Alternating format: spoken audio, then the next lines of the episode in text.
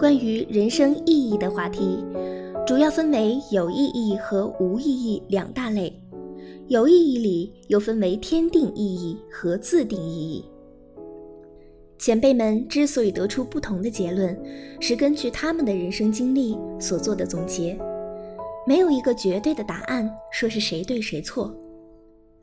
我认为，别人的答案只能作为参考，每个人都需要通过自己的经历去感悟人生的意义。你是在什么时候开始思考人为什么活着？人生的意义到底是什么？在一生有限的三万天里，我们到底做点什么才对得起这一生？人生意义有很多的近义词。像是人生目的、人生使命、人生动机、人生作用。我认为人生目的是追求幸福，避开不幸福；人生的终极目的是享受幸福。我们这一生，忙着学习考上好大学，忙着工作得到好职位，忙着结婚承担家庭的责任。到老了，甚至要忙着为儿女带孩子，这一切都是为了让自己更幸福，不是吗？那怎么衡量幸福呢？快乐、愉悦、幸福，它们之间又有什么区别呢？快乐是小的正能量，是在这一刻你得到了你想要的，完全接受当下的一切，你就会觉得非常快乐。但它转瞬即逝。生活中这种情况常有发生。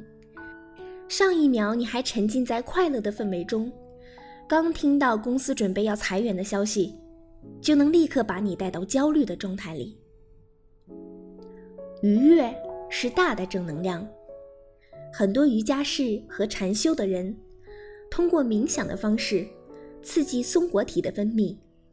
它会让人的内在产生愉悦的感觉，这就是为什么很多修行的人总是闭着眼睛，他们用这种方式去获得持续的愉悦。在我看来，幸福等于正能量，它是快乐和愉悦的统称。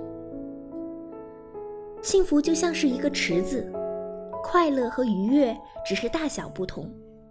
它们都会带给人幸福感。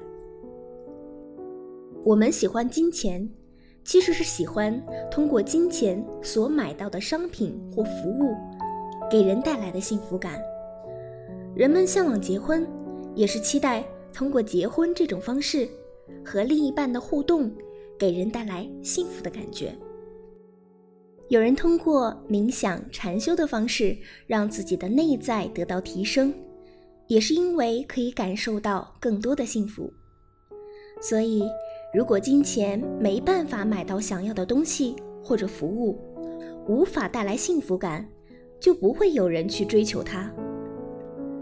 如果婚姻不能带来幸福，反而带来很多伤害和负能量，那大可不必去消耗自己。